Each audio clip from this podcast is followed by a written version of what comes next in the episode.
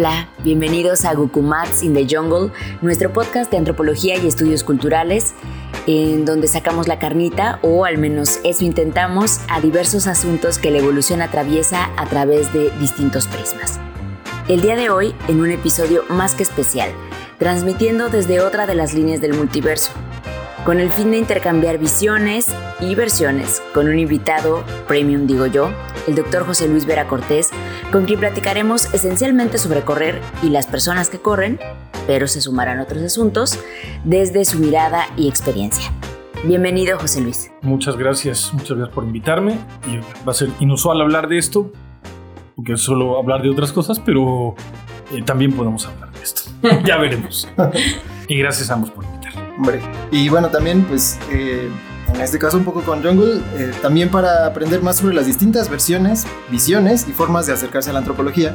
Y pues eso, es un invitado premium también, por, no solo por su trayectoria académica, ampliamente conocida, y como por sus intervenciones en distintos campos de la antropología física, sino también porque fue corredor, y siendo este un podcast sobre antropología, estudios culturales, y hablando de lo que es correr, no creemos que hubiera un mejor ejemplo y referente empírico que alguien que pudiera hablarnos desde su experiencia en ambos campos y también desde su propia visión y sentir de la antropología. Así que sin más, bienvenido José Luis y muchas gracias por aceptar la invitación. Gracias.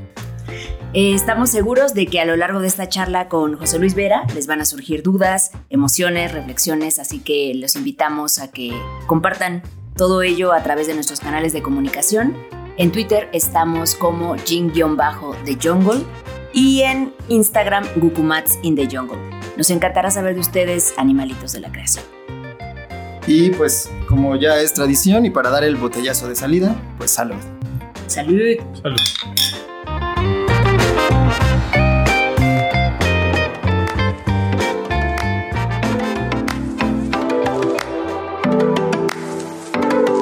Bueno, pues hay que decir que José Luis Vera, pues no fue un corredor común. Conoce, conoció y corrió con algunos de los corredores de la época de oro del atletismo mexicano. Entronó con el mítico profesor Tadeusz Kemka, así que pues tal vez nos cuente un poco sobre ello de su viva voz y de su experiencia. Y bueno, pues vamos a, darle caña a esto.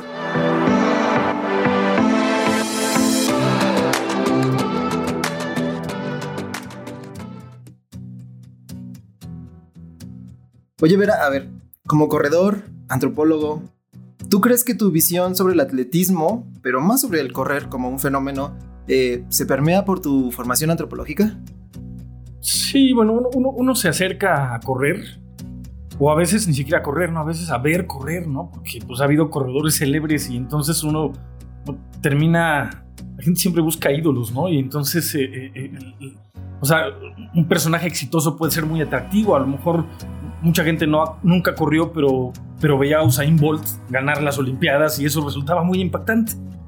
Pero claro, em, por un lado está la experiencia personal, pero si esa experiencia personal se va aderezando por, por la formación o deformación, que en este caso, bueno, es la formación que te da la antropología, siempre jugamos con la idea de la deformación, claro, empiezas a mirar distinto, empiezas a mirar que el correr no es solamente para aquellos que tienen súper altos rendimientos y desempeños olímpicos, ¿no? que hay mucha gente que lo hace, que alrededor de correr hay una serie de mitos, hay una serie de, o incluso una cultura asociada ¿no? al, al, al, acto de correr, que no es solamente un pasatiempo, que es algo que tiene que ver con la salud pública, que no solamente tiene que ver con, con competir y ganar y romper marcas, aunque siempre de por medio está tal vez el competir contra ti mismo, pero luego como antropólogo empiezas a ver más cosas, ¿no? Y como, y como atleta o exatleta también ocurre.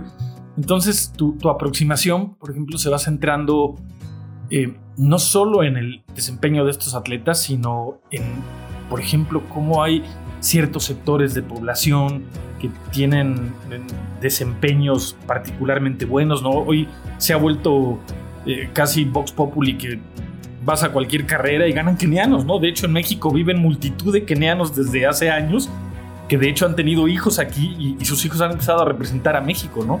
No hace mucho en el Panamericano, una de las corredoras de 5000 o de 10000 es, es hija de, kenianos que, que, vinieron a entrenar aquí. Y entonces uno se empieza a hacer preguntas también sobre eso, ¿no? ¿Qué pasa con, este, con, con esa población? ¿Por qué tienen ese desempeño? ¿Es solamente algo vinculado con una gran motivación o con unas grandes, enormes carencias? Y te das cuenta que no hay respuestas fáciles, ¿no? Pero que en cualquier caso, tu aproximación al acto de correr más allá de la experiencia, que es pues agradable o no tanto, ¿no? Este, porque a veces puedes sufrir y a veces te puedes arriesgar. Este, pues cambia, cambia necesariamente, ¿no?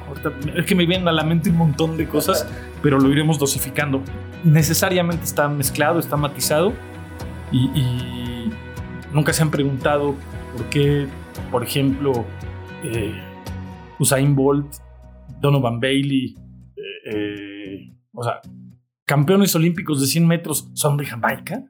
¿Qué pasa en Jamaica? ¿no? En fin, y, y, eso tiene que ver con motivos históricos, con cuestiones culturales, con motivos antropológicos, en fin.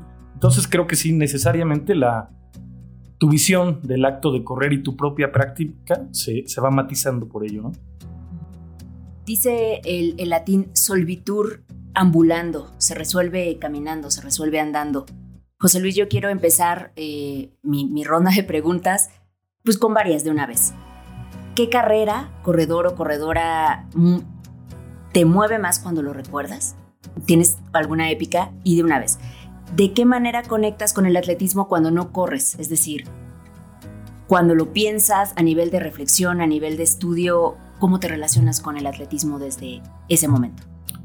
Bueno, un, atleta que se ha marcado es que hay, hay tantísimos. A lo mejor no es el que más admiro, pero por ejemplo, el campeón olímpico de 5 y 10 mil de Múnich 72 y de Montreal 76, Lasse Viren, a mí me impactó, ¿no? un policía que, pero que además era eh, como heredero de toda una tradición de corredores nórdicos, que ahora se vuelve a revivir con los, con los Ingebrigtsen, por ejemplo, ¿no? Pero bueno, él particularmente me, me, me, impactó cuando lo vi correr en ese entonces, en el 76, pero probablemente, probablemente mi, mi corredor favorito, y eso tiene que ver con que tal vez, aunque no era mi prueba, es mi prueba favorita, es Sebastián Coe que es el actual presidente del Comité Olímpico Internacional, bueno, de, no, del, Comité de Atletismo, pues, ¿no? De la, de la Federación Internacional de, Atletismo. Eh, él ganó eh, medallas en, en, Moscú 80 y en Los Ángeles 84. Eh, y el duelo que mantuvo en esa época con otro británico, con Steve Ovett, entonces eran unos agarrones Steve Ovett y Sebastian Uno rompía el récord una semana, el otro rompía el récord a la siguiente, y así pasaron meses y rompían, eran, impresionantes, ¿no? 80 eh, y 84, ¿no? Eh, luego hay muchos otros que admiro y suelen ser fondistas. Suelen ser fondistas, ¿no? Claro, ver a Usain Bolt correr los 100 y 200 pues, sí, bueno. es un disfrute, pero para mí las carreras más interesantes porque involucran muchas más cosas son las de medio fondo y fondo, ¿no? El maratón es una gran prueba, pero de 800 a, a 5000 me parecen unas pruebas muy hermosas, ¿no? Y luego me preguntabas cómo, cómo vincularse cuando no corres, ¿no? Este, bueno, primero habría que decir que cuando uno se vincula con esto en el ánimo de las competencias, o sea, yo competí muchos años, eh, todo está ordenado para eso toda la actividad, todo, todo está eh, vinculado al fin de semana tener una competencia y ver si bajabas la marca. Y a mí me ocurrió que dejé de competir pronto, aunque luego lo retomé, ¿no? O sea, yo competí, dejé de competir a, los 22, 23, que estaba súper joven, como a los 23, y luego volví a competir en España a, a los 29. Y en todo ese tiempo me empecé a replantear qué era correr precisamente cuando, cuando dejas de competir porque cuesta trabajo, ¿no? Porque estás muy habituado a, El alto rendimiento no es muy sano en términos de salud, la verdad hay que decirlo, ¿no? O sea, los entrenamientos que te toca hacer son fatales. Pero luego te das cuenta que la enorme cantidad de gente que trota, que corre, no está vinculada con el alto rendimiento y que hay otras cosas importantes, ¿no? Que ya digo, tienen que ver con cuestiones personales, de bienestar, de salud, pero también de salud pública. Y, luego la propia experiencia de correr se transforma. ¿no? Yo me acuerdo mucho de un libro eh, de Murakami, de que hablo cuando hablo de correr. Yo decía, tiene los tres ingredientes que más me gustan. ¿no? Murakami le gusta escribir, Le encanta el jazz, tenía un bar de jazz y empezó a correr maratones, ¿no? Y la descripción que hace Murakami del acto de correr, no siendo un atleta de alto rendimiento, aunque llegó a hacer sus marquitas, ¿no? En fin, este es como interesante. Y me acuerdo de una frase que dice en el libro, que yo la, adopté y la utilizo en otros contextos, pero él dice, el, el dolor es obligatorio, el sufrimiento es opcional. ¿no? Entonces, cuando uno entrena, es que te duele. ¿Cómo procesas eso y cómo lo vives y cómo significas esa experiencia? Depende de cada quien, ¿no? Y a veces esa experiencia del dolor puede ser una experiencia gozosa y una experiencia vinculada al disfrute, ¿no? Y eso es raro, ¿no? Es, raro cómo le cambias el sentido. Pero también, ya digo, es, cierto que, que, no sé, de los corredores que toman la salida, en, la salida en el maratón de la Ciudad de México, pues ni el 1% realmente tiene posibilidades de ganar. Los motivos son distintos, ¿no? Y hay que atender esos motivos. Son, son cosas que están ahí y que, y que no demeritan la competencia, todo lo contrario, ¿no? Y mostrar que la gente puede estar ahí por mil motivos, ¿no? Para socializar, para exhibirse, porque los hay exhibicionistas, eh, para salud, como reto personal, como manda, como, en fin, ¿no? Entonces, eh, sí necesariamente Claro, cuando no corres, porque la propia experiencia vital de correr y el agotamiento, en fin, todo lo que supone hacer ejercicio, condiciona tu aproximación. Y justo cuando estableces distancia, le das una dimensión que a lo mejor no se la das en el acto mismo de, correr. ¿Cuál era tu prueba? Yo fui básicamente corredor de 800 metros, llegué a correr 1500 poco, pero como sabes, este, la resistencia es algo que se gana con la edad y la velocidad es algo que se pierde con la edad. Entonces lo que suele ocurrir es que, o sea, yo era un corredor de 800 y eventualmente 1500 que tendría que haber terminado corriendo 5000. Ahora hablaremos de Kenka, pero lo que, lo que él hacía es recibía pues atletas jóvenes y entonces los empezaba a canalizar para explotar su velocidad y conforme iban creciendo, iban madurando, iban aumentando de prueba, desarrollando su resistencia. Rodolfo Gómez, por ejemplo, mítico corredor de maratón, era un corredor de 800 inicialmente.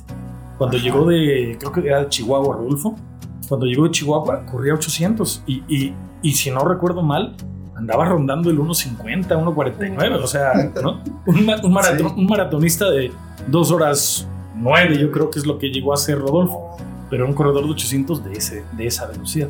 Entonces, claro, yo corría eso, debí tal vez con la edad eh, subir de prueba y terminar corriendo a lo mejor 5000. Ok. Bueno, y justo ahora un poquito desde ahí, justo de la, perspectiva y la experiencia, ¿cómo crees que podría acercarse la antropología a este fenómeno de correr?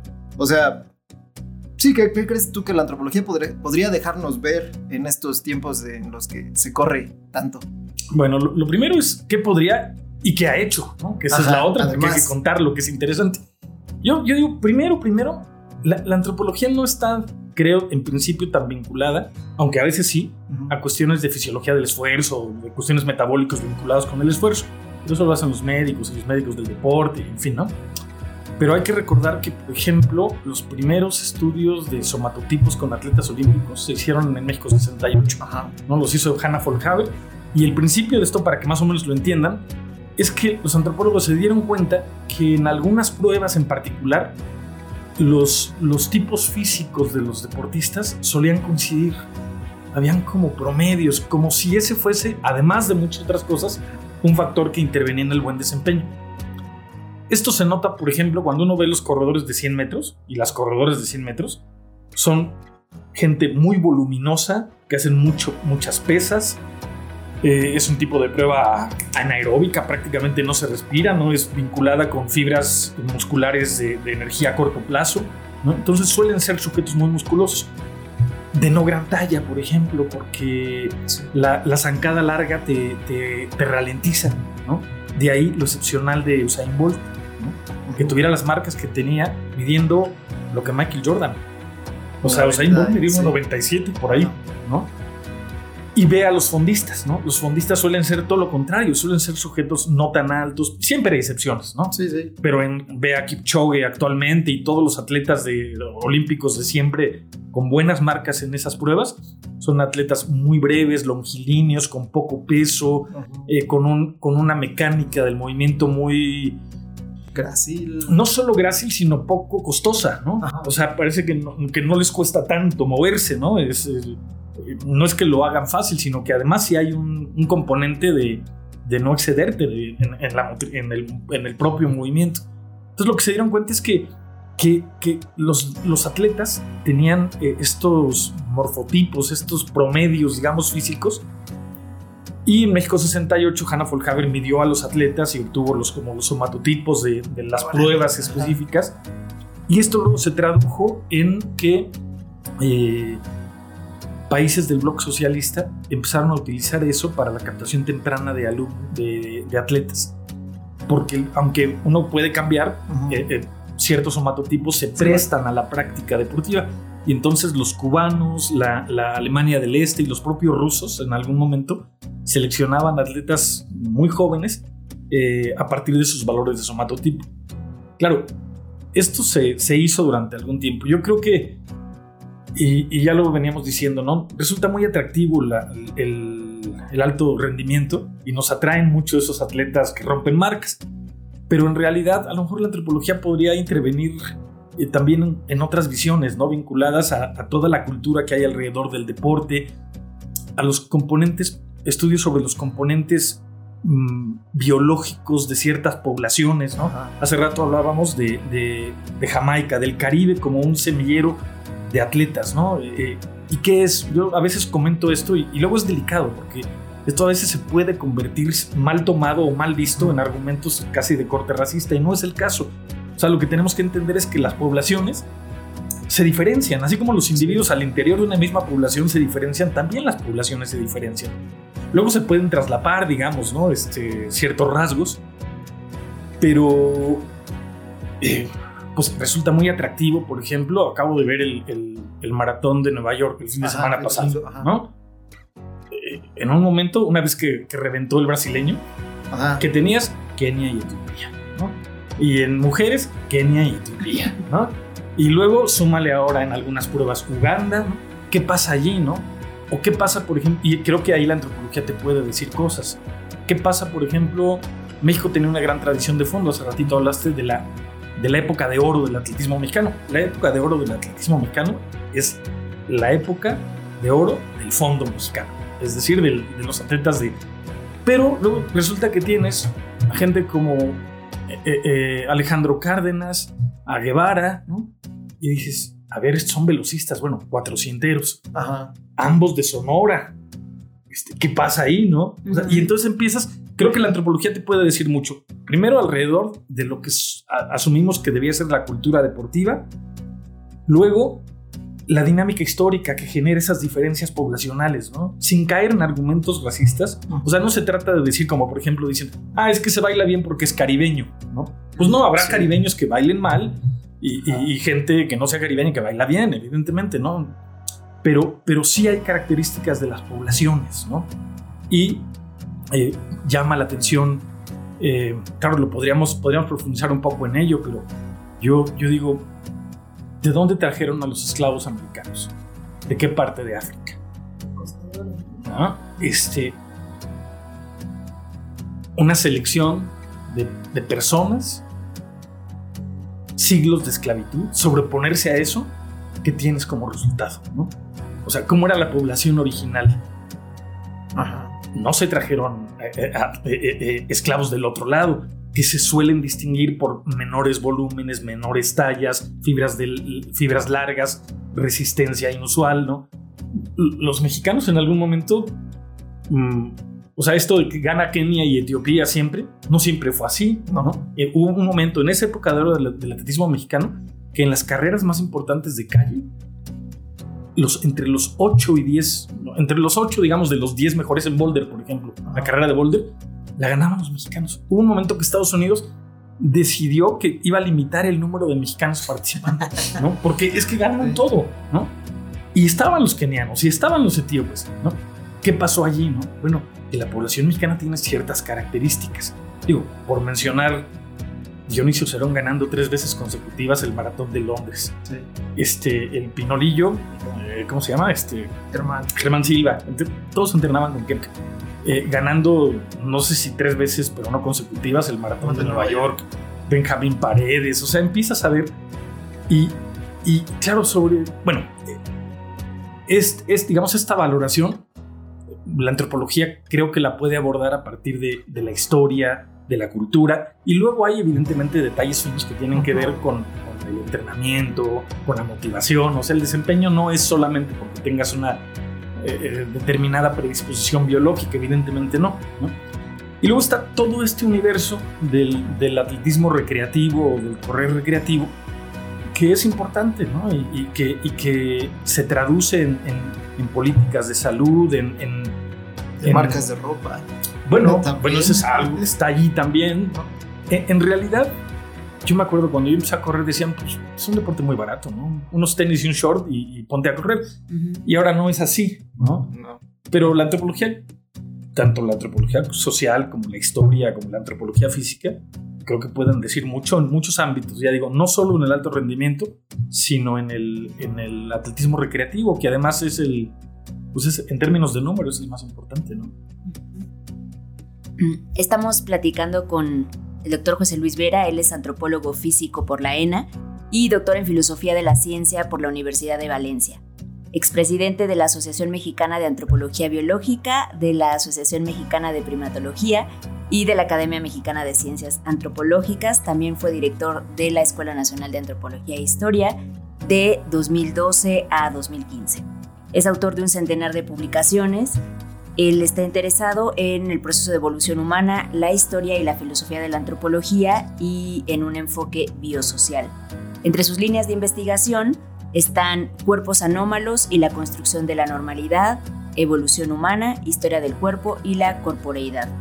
Es autor de libros como El pensamiento dicotómico en la antropología y El evolucionismo junto con Pilar Quiapa y Javier Lizarga y de múltiples artículos entre los que destacan el desarrollo del pensamiento simbólico, el ancestro común y las especies de transición al Homo sapiens, del cuerpo monstruoso a la discapacidad como alteridad y reflexiones sobre la noción de la raza en los orígenes de la antropología física en México, por mencionar algunos.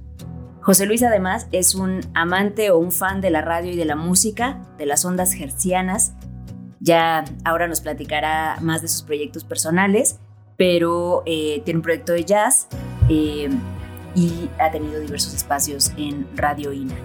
Y pues bueno, nos, nos honra muchísimo que esté en este, que, que esté en este espacio.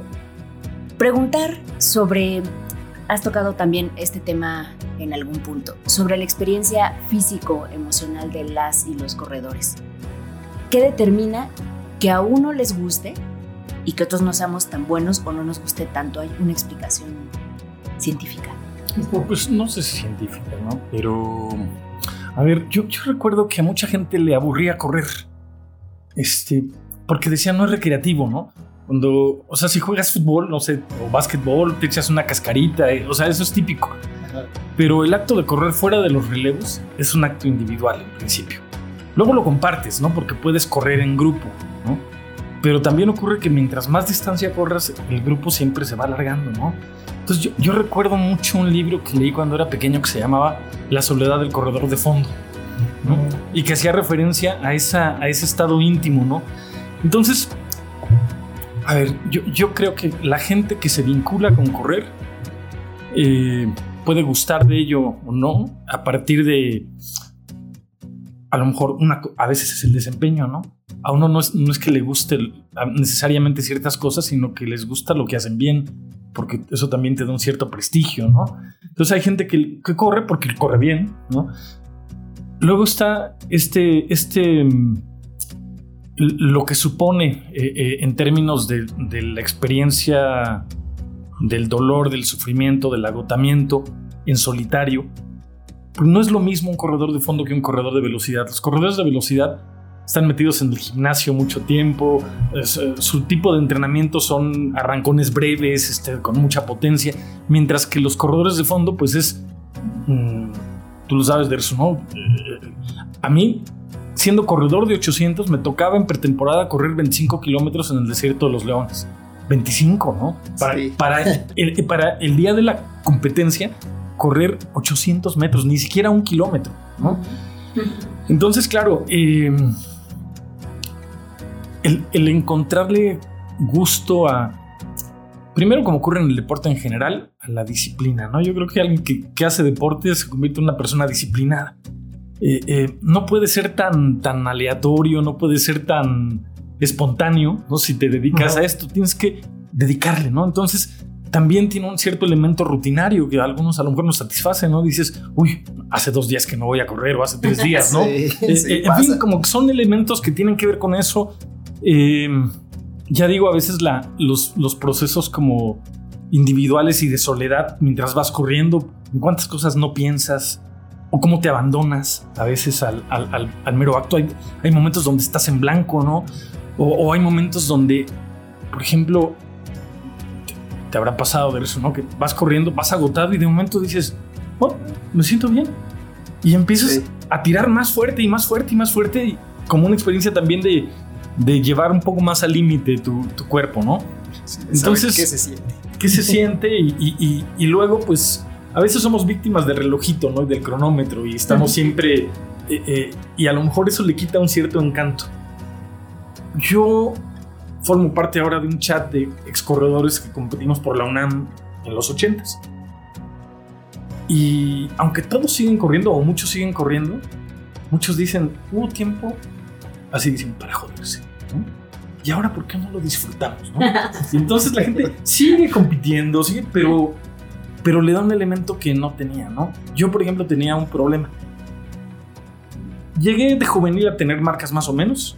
Me fue más o menos bien de juvenil. Cuando entré en la categoría libre, me costaba trabajo porque me bloqueaba, ¿no? O sea, mentalmente me bloqueaba. El último, el cierre me, ponía tenso, me ponía. Y recuerdo que no todos eran así, ¿no? Alguna vez te conté la anécdota de un corredor, Roberto López, de Santa Úrsula del Pelícano, que llegó a hacer 13.36 en, en 5000 de juvenil, ¿no? Y él, mientras más rápido fuera, o sea, lo veías que se excitaba. O sea, era una cosa muy impresionante. Y entonces uno es víctima del relojito y de la competencia propiamente. Yo creo que mucho del, del, del atletismo tiene que ver con la competencia. Y a veces eso desvirtúa un poco la experiencia que podría ser muy gozosa y muy placentera, ¿no? Porque siempre estás viendo quién te gana, quién le ganas o si ya superaste tu marca. Y a mí me pasó que, por ejemplo, yo retomé el, el atletismo después de que lo dejé tempranamente en España, cuando, cuando fui a estudiar. Y este, tenía 29 años cuando, cuando lo retomé, ¿no? Y en las competencias me decían el yayo, ¿no? Que en Valencia es el abuelo. Porque así, el yayo, ¿no? Porque todo el mundo daba su, época, su año de nacido y, y yo era 10 años mayor que el resto. Pero me había alejado un poco, no del entrenamiento, pero sí del, del, del la competencia. Volví a hacer las mismas marcas, pero sin sufrir y sin agobiarme. O sea, había un elemento tan, tan claramente psicológico. Es más, te digo, a mí la, la última recta del 800 me bloqueaba. Me ponía duro y si alguien llegaba conmigo ahí me ganaba. Porque cerraba más fuerte que yo. Yo tenía buena, lo que llaman resistencia a ritmo especial. O sea, es una carrera rápida y si la mantienes, mantienes el ritmo, puedes dar una buena marca. Pero en España me tocó correr en pista cubierta. Y las pistas cubiertas, que en México todavía no había entonces, en vez de ser de 400 metros son de 200. Por lo cual, un 800, en vez de dar dos vueltas, dabas cuatro. Pero la recta ya no era de 100 metros, era de 50. Entonces yo reducía a 50 metros mi sufrimiento en vez de ser de 100. ¿no? Y sí, me volvió a pasar lo mismo, pero me pasaba a los 750 metros, no a los 700. Ajá, ya tenías 50 metros ganados. Ya tenía 50 metros ganados. Y es increíble que fuera un asunto de psicología, ¿no? O sea, yo veía la recta y decía, uy, me van a alcanzar. y este, eh, en fin, es, es, es, es, curioso, ¿no? Como mm, hay mil motivos, ¿no? Ya digo, tiene que ver con el gusto, con el, con el placer, con la propia noción de competencia. A veces con el gusto por la soledad, por el, la rutina. Eh, eh, te digo, no necesariamente nos gusta las cosas porque sí, a veces nos gusta porque nos va bien o en fin. Sí. Hay, hay, mil motivos. Por eso, por ejemplo, cuando hablo de los atletas africanos y eso, no puedo reducir el argumento solo a una composición biológica de una población, porque tienes entrenamientos, motivaciones, ciclos, ¿no? O sea, ahora podemos hablar de Kemka un ratito, pero lo, que hacía Kemka era, te hacía el ciclo anual, luego te hacía macrociclos por competencias, y luego te hacía el ciclo de tu vida como deportista. Entonces tu entrenamiento estaba planeado para tener buenos resultados este año. Particularmente en los nacionales, por ejemplo, o si eras de mejor nivel en los centroamericanos, panamericanos, Juegos Olímpicos. Y luego estaba cómo planear el gran ciclo de tu, de tu, de tu carrera deportiva. Entonces, en, o sea, en, cada persona él, planeaba así, ¿no? Ciclos anuales, ciclos eh, competitivos. Por ejemplo, los ciclos olímpicos, pues tienes que planear así, necesariamente. años, sí. Y luego tu gran ciclo de, tu vida como atleta, ¿no? Y, claro, ahora es muy bonito que yo veo que muchos amigos siguen corriendo y probablemente Ken, en ese momento no pensó en estas edades, ¿no? Sí, seguro. Porque él pensaba en, atletas de alto rendimiento y ahora no son atletas de alto rendimiento, pero siguen entrenando y siguen construyendo este ciclo vital, que es muy bonito y súper interesante. Sí, para quienes no saben eh, quién era Tadeusz Kemka, bueno, es profesor polaco, que trajeron, más llegaron con Hausleber más o menos en los 66, 67 por ahí, ¿no? Y entonces empezó a entrenar a los atletas, los, trajeron casi casi para entrenar a los atletas, los más de atletismo, e incluso también eh, Tadeusz Kempa también entrenaba a los árbitros. Entonces también tiene varias anécdotas sobre cómo entrenar a los árbitros y, y a veces se veían como los que venían de otro lado, pero vinieran digamos que su único respaldo era que estaban estudiados y que eran extranjeros. Y eso ayudó mucho. Y bueno, ya un poco en eso es, ¿cómo era entrenar con, con Kemka y con ellos, con este tipo de atletas? Primero nada más comento, eh, eh, los trajeron en el 66. De hecho, Kemka llegó el 20 el 24 de mayo de 1966. no sé por qué un día me lo contó, yo soy del 23. Yo le dije, señor llegaba cuando yo tenía dos años, estaba cumpliendo dos años. Y lo traje, los traje, bueno, vino él, vino eh, Hausleber y dos Hausleber. O sea, toda la escuela mexicana de marcha se le debe a Hausleber. O sea, todo, desde, bueno, los trajeron para poner en forma a los, a los, eh, a los atletas mexicanos para la Olimpiada del 68. Pietrovsky en, en velocidad, este, y, bueno, Ken que entrenó a Juanito Martínez, eh, cuarto en 5000 y en 10000, me parece. Este. Y luego entrenó a Rodolfo, a José Gómez y a todos estos. Arturo. Arturo Barrios, también. pero muy, muy posteriormente. Eh, y, y, se quedaron en México, ¿no? Entonces, toda la época de oro del Fondo Mexicano y de la Escuela Mexicana de Marcha se le debe a Hausleber y a, y a Tadeusz Kemke que dicha de paso eran exatletas, ¿no? Kemka era corredor de medio fondo, pero con la guerra eh, murió muchísima gente. Y él dejó de competir y empezó a entrenar muy joven. Y un día le hice una broma, le dije, chavo, se murieron los entrenadores. Me dijo, no te rías, chico. así decía, no te rías, chico. Este, eh, porque pasaron por una guerra, ¿no? Entonces eso supuso que él dejara de ser atleta para volverse entrenador. Entonces viene, se queda, se queda en México y entrena, pues, todo. Pero además no solo entrenaba, ya en un, en un libro de los 60, un, un libro checo, presté y nunca me lo devolvieron y ya no me acuerdo el nombre del autor, que se llamaba Carreras Atléticas de Medio Fondo y Fondo, hablaban en uno de los capítulos, era de los 60, como del 67 o algo así, y decían, recientemente el entrenador polaco, Tadeusz Kemka, eh, eh, está entrenando a los fondistas mexicanos a grandes alturas. o sea, todo lo del nevado. El, nevado y los entrenamientos a grandes alturas los, los innovó Kemka en, México. De tal forma que en esa época no solo entrenó a los mejores atletas de México, sino venían atletas eh, extranjeros. Saida Cuita llegó a venir a entrenar con Kemka. Yo lo llegué a ver corriendo en el desierto de los Leones. O sea, Isaíra Cuita era campeón olímpico, ¿no? Entonces tú de momento veías al campeón olímpico que venía a entrenar con tu entrenador a México, ¿no? A, tres mil y pico metros de altura en el, en el, en el nevado y en el desierto. Eh, era, fue, fue una época, él y su escuela, ¿no? De hecho, En algún momento, ahora se habla de los dos grandes entrenadores mexicanos, Kemka y Rodolfo, pero Rodolfo Gómez fue atleta de Kemka, fue formado por Kemka y claro, formó muy buenos atletas, ¿no? Gente como eh, Benjamín Paredes, no, ¿cómo se llama este otro? Mm, no sé si, bueno, no estoy seguro si, si, si Benjamín entrenó con, con Rodolfo, creo que sí. Pero la enorme mayoría entrenaban con, con, con Kemka en pruebas que iban, era raro los 800 que estábamos ahí, porque normalmente era a partir de 1500 hasta maratón. Y. Pero hasta Luis Karim Toledo, que fue récord nacional de 800, entrenaba con, con Kemka también. Yo creo que eran. O sea, los que llegábamos con él éramos corredores que podíamos haber subido de prueba, ¿no? Hacia el 1500 o más, ¿no? Eh, ¿Cómo era el ambiente? Pues era raro. Primero porque pues piensa que son gente muy joven, ¿no? Que de momento empezó a tener éxito en las mejores pruebas así del mundo. Entonces, había una competencia al interior del propio grupo. O sea, cada entrenamiento, pues era competencias, ¿no? Yo recuerdo un día, por ejemplo, llegara y que el, y que el profesor me dijera, hoy mueres, porque hoy te toca entrenar con Karim, ¿no? Y Karim era el, mejor corredor de, de 800. Ajá. Y ese entrenamiento, bueno, yo recuerdo terminar en el piso eh, y Karim vomitando. O sea, o sea, los dos, pues, claro, él lo hacía más rápido que yo, mejor atleta.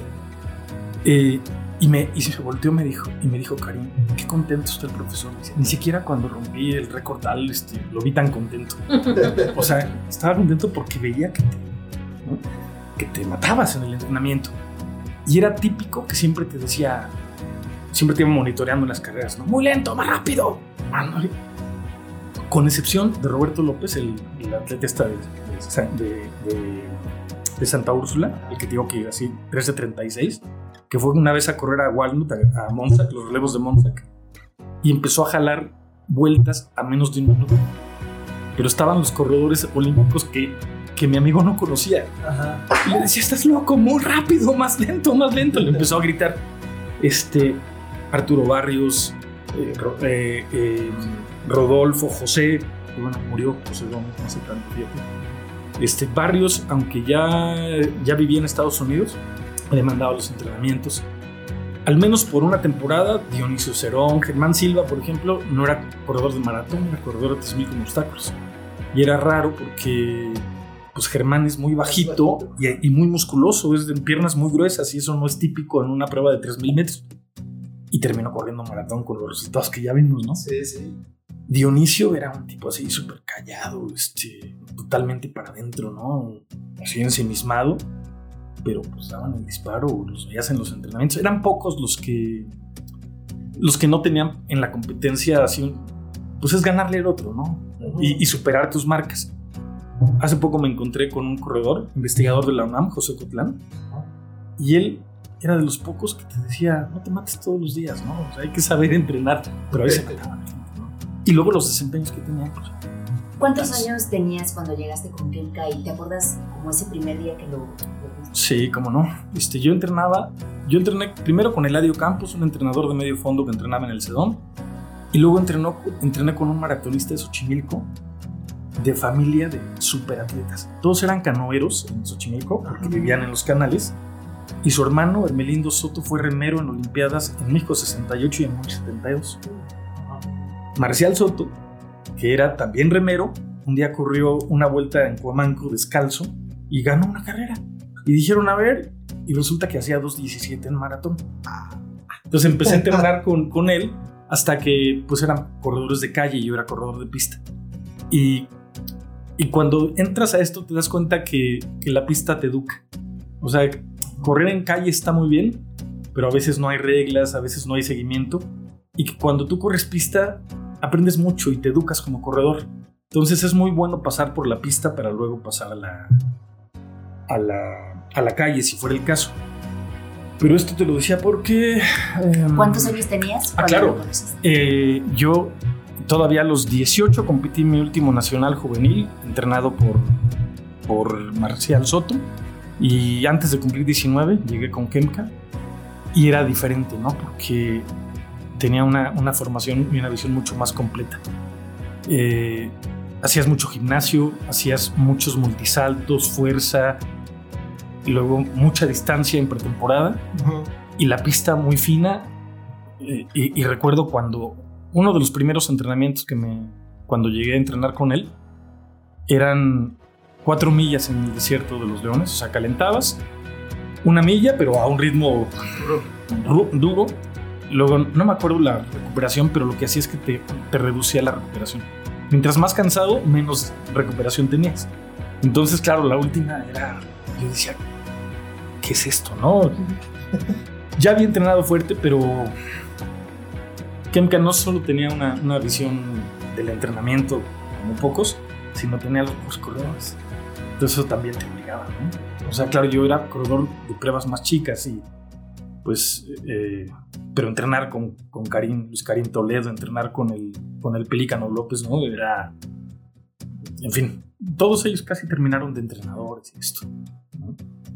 ¿Y por qué crees, por ejemplo, que ahora no, a pesar de que estaba la escuela de Kemka, de Hausleber y de todos ellos, ¿qué crees que sucede por lo que después ya no se mantiene la tradición, por decirlo de alguna manera? Pues esa es la, pregunta que se hacen todos los, los excorredores de la época, ¿no? sí. Eh, Barrios, por ejemplo, dice que, que no fue una época de oro porque no hubo seguimiento. Y yo digo, porque hubo seguimiento fue una época de oro justamente. Sí, tiene más sentido. O sea, eh, eh, pero lo que sí ocurrió es que no hay planeación, porque no hay políticas deportivas. O sea, pero bueno, siguiendo pensando, digamos, en el alto rendimiento. Eh, en esa época, por ejemplo, yo creo que tenías tranquilamente, ¿qué te puedo decir? 10 corredores mexicanos debajo de 2.10. 10. Hoy no hay ni uno. Entonces, ¿qué pasó? ¿Cambió la población? No, no, no hay. Eh, de hecho, por ejemplo, algo que ocurría entonces y que no le gustaba a Ken, que es que la gente competía carreras populares, moleras, así les decían, ¿no? Las carreras populares se les llamaba moleras por los premios, Y entonces, eh, justamente Kemka lo que decía es que eso rompía la planeación de los ciclos. Eh, ahora siguen las carreras populares, pero si no ha cambiado la población, si no, si de hecho es una actividad popular, más popular que era antes, ¿no? Hoy si ves el número de corredores que toman la salida en, los maratones es enorme, ¿no?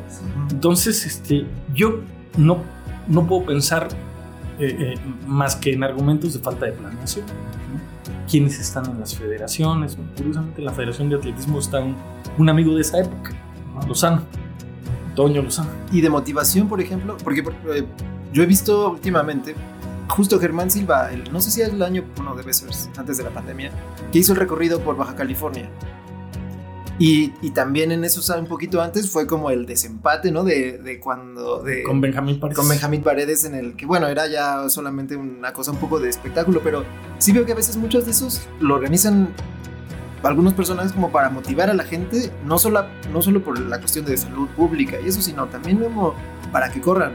Y ahora yo veo corredores de, pues de ultradistancia, por ejemplo. Uno, yo lo conozco, he corrido con él algunas veces. Que ya, y digamos que esa población o el interés en esas carreras está aumentando. Pero no es, pues al final no es como correr el maratón, no es abajo de 2.10, que ya quisiéramos tener ahora en las Olimpiadas o en la marcha. de, de, esa marca, de ese nivel. Y no, no lo hay, pero. Bueno, hay, Recientemente, por ejemplo, hay un equipo que se llama Gondi, no sé si lo has visto. Casi los, los mejores maratonistas y, al menos una de las chavas que fue a la Olimpiada, Torres, como se llama la chava, eh, es de Gondi. O sea, están, están como planeando bien y están retomando estas escuelas como de, organización eh, en otro nivel. Porque es como paradójico, ¿no? Resulta que es más popular, pero tienes peores desempeños, ¿no? Y, y no es, uno podría decir, bueno, es que es que los kenianos y etíopes ganan todo. Sí, pero si lo ganaran con las marcas, eh, eh, o sea, si los mexicanos siguieran haciendo sus marcas y es que estos hubieran bajado las marcas, pero no es el caso. O sea, el, desempeño de los mexicanos no, no va para abajo de 2.10, ¿no?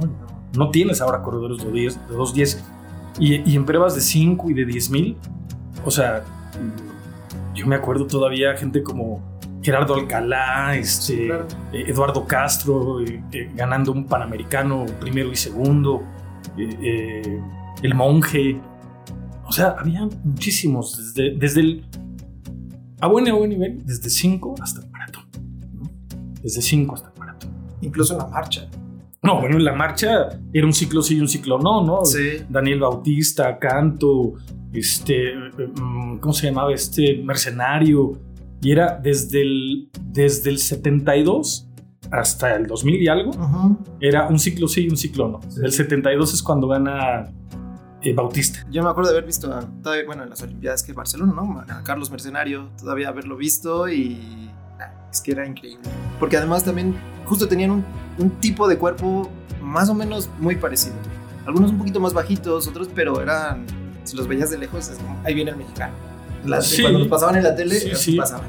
Lo que era, por ejemplo, raro era ver a un sujeto como, como Raúl González, porque era como muy grande, ¿no? De hecho, cuando corrió maratón, que, no lo corrió mal, que además jaló hasta el kilómetro 30, una cosa así, pero era un individuo muy grande, ¿no? Era, era raro no solo como marchista, sino como fondista era, era extraño, pero bueno, tenías casos como Rob de Castella, ¿no? Era inusual.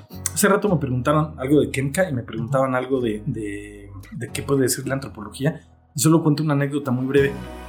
Kemka hizo estudios sobre fisiología del esfuerzo de corredores a grandes altitudes con los corredores de Luca. Cuando yo empecé a estudiar antropología física me dijo, te regalo mis datos, haz una tesis con ellos yo terminé haciendo una tesis sobre otro tema este, que involucraba el juego. En fin, pero él me ofreció sus datos que encamoró hace unos años y hace poco reuniéndome me dicen que todo el archivo se lo quedó eh, Bernardo, no sé qué se llama, eh, decíamos el Toluco.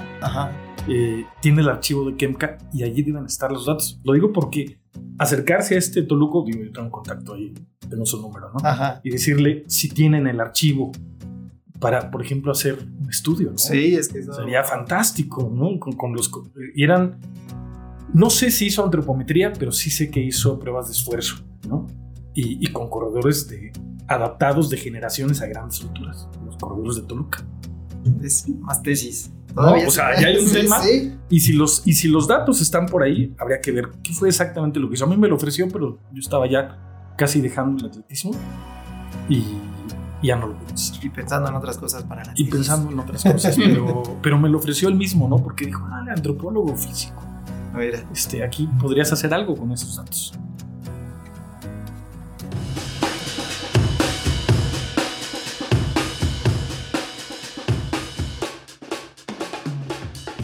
José Luis, aquí en, en Gukumats in the Jungle tenemos una sección que es de recomendaciones que pueden ir desde un podcast, un libro, etcétera, eh, sobre este mismo tema y sobre lo que nos ha reunido esta tarde. ¿Tú tienes algo que recomendarnos para adentrarnos, para profundizar, etcétera? dos cosas, ¿no? Bueno, una peli, es que hay, no hay tantas, es curioso, ¿no? Eh, algunos cuando, cuando buscas pelis así, hasta te citan a Forrest Gump, por ejemplo, que en una de las partes corre, ¿no? Ajá. Sí. Eh, Recientemente hay una biografía de Bolt. Pero no, a mí la película que más me ha gustado que tiene que ver con el atletismo es una película vieja que todo mundo conoce seguramente. bueno, eso dicen ellos. Porque es una película del 81, que es Carros de Fuego. Sí, claro. O sea, Carros de Fuego es una película histórica sobre ciertos corredores de la Olimpiada de París de 1924 con música además de Evangelis, me parece. Entonces tiene muy buena música y es la historia de Harold Abrams, eran fundamentalmente velocistas, Eric Little, Charles Paddock, que eran corredores de, 100 y de 200 metros. Pero además había algún corredor de fondo de los que fundaron la tradición del medio fondo británico. La película está ambientada en, Gran Bretaña. Y, y, de ahí luego la tradición, por ejemplo, hay una parte en la película donde tienen que dar la vuelta a uno de los patios interiores, me parece que es de Oxford, de Cambridge. antes de que terminen las antes campanadas. de que terminen las campanadas. Sí, eso es increíble. Pues eso luego lo hicieron con Sebastián Coe. Ah. Y, o sea, la misma prueba, además les pusieron unos shorts grandes como antiguos para reproducir la imagen. Y por supuesto que lo hicieron. Ese es, a mí me parece una película muy bonita, es histórica y además Ahora que hablamos de Kemp, que eso, hay un entrenador que era el entrenador de velocidad británico, Sam Musavini. Este, muy bueno. Ah, claro. ¿no? El de Abrahams. El de, el de Abrahams, exactamente. Y el otro, fíjate, hace rato hablé de la, de la, de la tradición de corredores de fondo eh, nórdicos. Hablé de Viren y de, y de, de los actuales y de Brixton. Pero pues, todo inicia con, con eh, Ritola, White, Nurmi y luego con Emil Satopek. Ah, claro. ¿no? Que, que, ganó dos Olimpiadas. Y hay un libro que salió hace no mucho, que es un libro como de la biografía, pero escrita muy inusualmente porque no es, no es el culto al héroe, ¿no? O sea, no dicen qué gran corredor es, no, más bien te hablan del personaje, de su soledad, de sus miedos, de, ¿no? sí. y se llama Correr. Se llama Correr, es la, como la biografía novelada de Emil Satopek, la famosa locomotora checa, que cuenta una anécdota brevísima. Sí, el, el, autor se llama Echanos, me parece. Echanos eh, se llama el, el autor. Eh, en una de estas Olimpiadas, no me acuerdo si es la de 48 o la de 52, porque él gana dos Olimpiadas, ganó el 5000, ganó el 10000 y no iba registrado para maratón. De hecho, nunca había corrido maratón. Pero eran otros tiempos y dijeron, pues quieres correr maratón, ya, ganó, ya corriste 5 y 10 pues, al maratón, ¿no? Nunca había corrido maratón. Satope que entrenaba en botas militares en una época. Y Kemka de joven llegó a tomarle registros. A Emil Satope en un entrenamiento. Ajá. Eh, total que va y va con el líder de la prueba llegando al kilómetro 20 y dice, disculpe, ¿no cree usted que vamos muy lento? Lo deja atrás y gana O sea, un tipo que gana 5 días en maratón en una misma Olimpiada. Lo único más parecido es en la última Olimpiada, la chica esta holandesa que es, que es etíope nacionalizada, que, que ganó 5 10 y bronce en 1500. Pero el otro es más inusual porque es.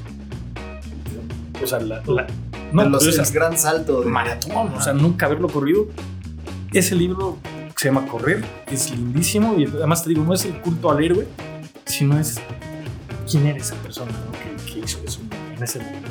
Sí, también un poco como para retomar un episodio anterior, yo les había dicho que había un, una manera muy no grácil, económica de correr y con cierto tipo de locomoción muy específico. Pues Satopek no era ese. Cuando no hablé de las excepciones, no era ese. Era la antítesis, corría horrible, ¿no? Pero una vez Kemka me decía, ¿qué haces, por ejemplo, con dos atletas que tienen el mismo rendimiento, pero uno tiene una técnica excelente? Aquí en el IX, con el mismo rendimiento. Y le decía, hay que elegir al de la mala técnica. Porque se puede mejorar. El de la técnica excelente ya no lo va a mejorar. Luego lo que ocurre es que la técnica pueden ser vicios, pero también pueden ser asuntos anatómicos a veces, ¿no? O sea, hay mucha gente, por ejemplo, yo, yo suelo sacar por fuera el pie derecho cuando ataco. Y yo supongo que tiene que ver con la conformación de mi cadera, o no sé. Varios corredores tenían eso, ¿no? corrían así. Hay una corredora británica, no sé si la has visto, que corre medio fondo, como de un 80, que las dos piernas las saca así, ¿no? Y yo creo que es un asunto más bien anatómico, ¿no? Y luego está, pues, la técnica. Pero en efecto, él era la antítesis del, del correr bonito. ¿no? Sí. Corría horrible, ¿no? Movía los brazos para todos lados y cabeceaba y echaba la cabeza hacia atrás. ¿no? Justo ahora has mencionado en, en, este fragmento a dos corredoras, a dos corredoras mujeres, ¿no? Y también por ahí yo tenía esa, esa pregunta que aparecen y figuran nombres de mujeres en el atletismo como Catherine Switzer, Florencia Griffith Joyner, Flo Joe, eh, Paula Radcliffe, Letesenbet Gidey y Almas Ayana, etíopes ambas. Eh, ¿Cuándo comenzaron las mujeres a correr y cuáles fueron las implicaciones de, de que esto ocurriera? Es que, ahora de las que mencionaste, la enorme mayoría eran velocistas. Ajá. ¿Por qué? Porque en realidad las mujeres no podían participar en maratón. Y en las pruebas olímpicas, la prueba más larga de mujeres era 3.000 planos. No había que perseguir con obstáculos. Entonces, eh, claro, no, no hay, eh, casi todo estaba centrado en la velocidad ¿no? y en el medio fondo. Había una escuela rusa, soviética, por ejemplo, Tena Kazankina, Tatiana Samolenko, eran corredores de, de, de, medio fondo, ¿no? O la escuela china, que quedó ahí en, en entredicho porque nunca las pescaron dopándose, pero fue raro. Llegaron, rompieron todos los récords del mundo y desaparecieron. ¿no? Es raro. Y entonces hay casos tan célebres como el de una mujer, no sé si es en los 50 o 60 que se disfraza de hombre para correr el maratón de Boston, me parece que fue, no recuerdo bien. El caso es que la descubre un juez en plena carrera y la quiere expulsar y todos los corredores dicen, no, no, no, déjala, déjala, y termina. Pero tuvieron que pasar muchos años, ¿no?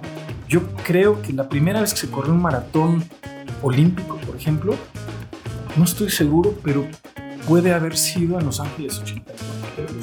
Eh, Oficial. no sé si es Jean Benoit, Jean Benoit o, porque en, en- en- en uno ganó Jean Benoit y en otro ganó Rosa Mota, una portuguesa. ¿no? Pero fíjate cuánto tiempo se tardó. Y de hecho, ahorita mencionaste dos mujeres importantes. Bueno, mencionaste tres feministas muy importantes, ¿no? Uno, Paula Radcliffe. Otra antítesis del buen. Ajá. Correr tiene una mecánica espantosa, ¿no? Era horrible, pero es que desde que salía se ponía rígida y así, ¿no? Eh, pero Paula Radcliffe mm, Estuvo récord. de lo más- no sé si como 2.18, Sí. una cosa así, 2.16. Y antes de ella, la primera mujer que bajó de los 30 era una sueca, se llamaba Greta Weitz. Greta baja, baja por primera vez de 2.30. Y entonces lo que empiezas a ver es que hay un progreso en las marcas eh, de las competencias de mujeres, porque en los últimos años pues, se abrieron, o sea, se, permitieron, tienen las mismas pruebas. De hecho, mm, digamos, no hay 110 con obstáculos, son 100 y 110, pero el 400 sí son 400 ambos, hay 3000 con obstáculos, o sea, se, se equipararon todas las pruebas. Y entonces empiezas a ver un- unos desempeños mu- mucho más acelerados en conjunto que lo que ves en hombres. En hombres ves, pues no sé, a gente como Kipchoge, pero ¿cuántos están cerca de Kipchoge? Sí. Y la otra que mencionaste es Gidey, Sí. el de Tesembet Gidey o algo así, que tiene el récord de 5000, de 10000. Eh, ese lo hizo en Valencia, por cierto. La mi- el- la- en, el, en el mismo encuentro que el ugandés este, hizo el récord de 5000 también. Apenas, eso. Tiene dos años, o tres, que fue en la pista de Valencia, que es donde yo entrenaba, una pista de tardán azul. ¿no? Y esta chica Gidey tiene además el récord de medio maratón. Pero es increíble. O sea, anda, no, no me hagas caso, no lo tengo claro, no me lo sé de memoria, pero ha de andar como por una hora tres minutos. Lo cual supone que, que pueda, si corre maratón, ella, ella puede andarse acercando al- a un 2.13 Abajo de tranquilamente 2.15. por ahí puede andar y eso es inusual, ¿no? Entonces, eh, em, los motivos es- era- no estaban abiertas, las puertas abiertas, ¿no? Una vez que se abren, lo que empiezas a ver son desempeños pues, notabilísimos, pero de colectivos. Luego hay pues, las Greta Bites, Paula Radcliffe y ahora toda la escuela este, keniana y etíope. De hecho, el fin de semana, el maratón de Nueva York, hasta el kilómetro 30 corrió Helen Oviri, nunca había corrido, no la había visto yo correr maratón. Ella es corredora de 5 y de 10 mil keniata. Y este, corrió maratón, pero se quedó. Se quedó al final, se reventó, ya sabes, se reventó en el kilómetro 32. Ajá. Y este, el famoso muro, que decías, no es, no es físico, es psicológico, ¿no? Y este, llegó como quinta, pero hasta donde yo ubico es su primer maratón. Entonces, wow. Ta- También fue que se redujo, o sea, entraron, las dejaron en empezar a correr tarde y también en poco tiempo, a comparación de, por ejemplo, de los hombres, se redujo mucho el, pues sí, los récords bajaron en poco tiempo. Justo es lo, lo que Sí, me sí. refiero, ¿no? O sea, ves unos desempeños que. Porque, claro, si tú ves el atletismo femenino de fondo, pues tiene 40 años de, de gran fondo, porque no compararlo, ¿no? Mientras que, eh, eh, eh, pues, la primera Olimpiada, digamos, que es a, a- a 1896, una cosa así, Los tiempos modernos. Mm, ya tienes corredores, pruebas de maratón. ¿no? De hecho, es el 195 metros. el- ese añadido extraño, ese apéndice raro de la carrera de maratón, Para entrar al palacio. tiene que ver con, con no cruzar la meta, sino para pasar frente al rey. Entonces le añadieron 195 metros para que pararan frente al rey, porque la meta estaba antes.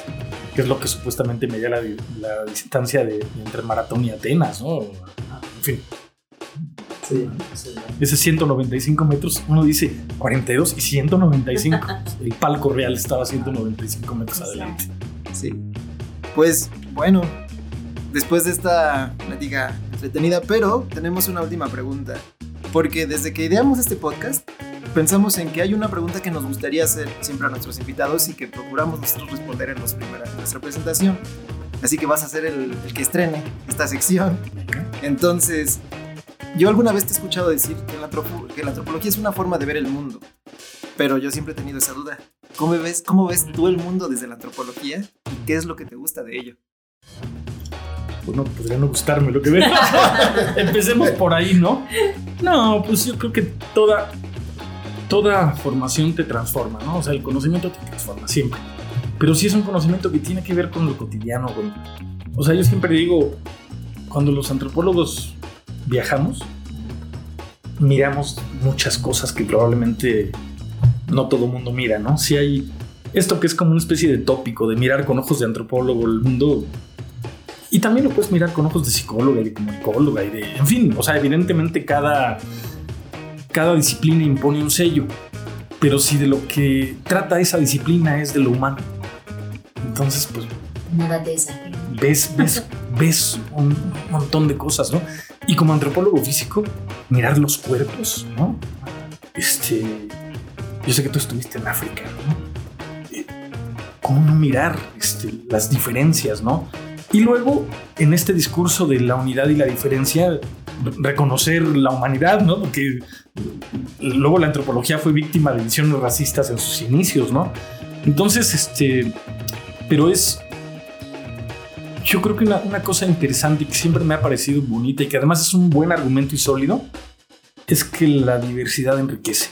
Y que si tú eres capaz de verla, notar la diversidad, entender la diversidad, es algo que enriquece, ¿no? La diversidad de lenguas, la diversidad de cuerpos, la diversidad de culturas, de tradiciones, de idiomas, ¿no?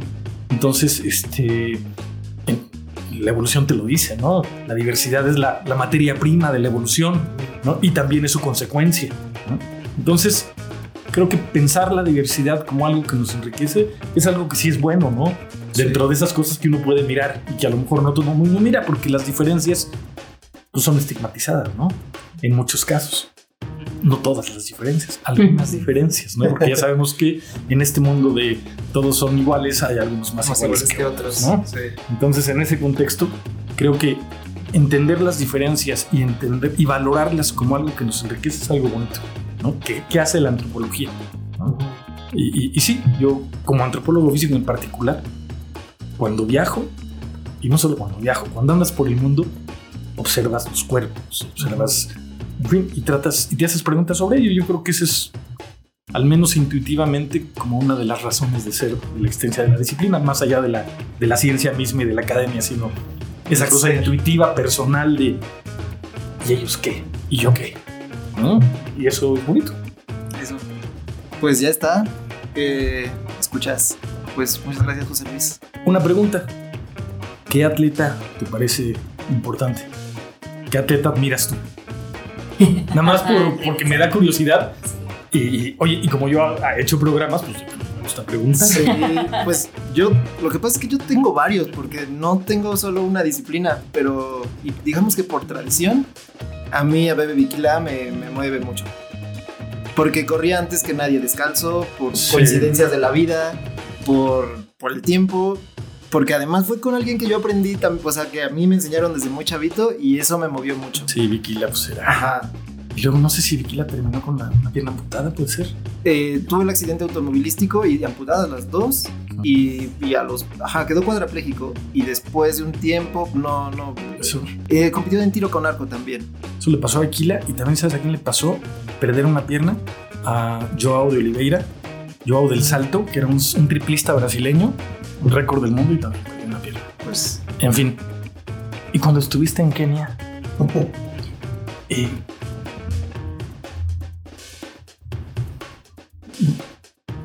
mm, ¿era popular el asunto de la carrera? ¿Tú veías gente corriendo o estuviste en un ámbito que no... Estuve en un ámbito muy urbano, pero lo que sí recuerdo mirando no solo los cuerpos, y sin una, eh, digamos que yo estaba preparada para ver o recibir África de una manera poco colonial, por decirlo así, pero sí recuerdo mucho el impacto de llegar al centro de Nairobi y, y no ver, o sea, ver solamente pieles oscuras. Esa sensación la voy a recordar toda mi vida, porque estaba como, era muy nuevo para mí, era un mundo nuevo. Muchas gracias. A ti. Muchas gracias a ti, José Luis. Y pues bueno, esto otra vez fue Gukumatsu in the Jungle. Muchas gracias por escuchar, por, eh, bueno, de entrada, resistir y les agradecemos eh, mucho desde este nuevo multiverso. Y pues eso, mi admiración para, y agradecimiento para todos. Y gracias José Luis por prestarnos el espacio y el tiempo. Al contrario. Buenos días, buenas tardes y buenas noches. Nuestras redes sociales son Jin-The Jungle en Twitter y en Instagram Gukumatsu in the Jungle. Ha sido un honor compartir esta charla con José Luis Vera. Muchas gracias a él, muchas gracias a ustedes. Estamos seguros que lo, que lo van a disfrutar muchísimo. Nos escuchamos en el siguiente episodio para seguir conversando e intercambiando visiones y versiones desde la antropología, los estudios culturales y los que se sumen. Adiós.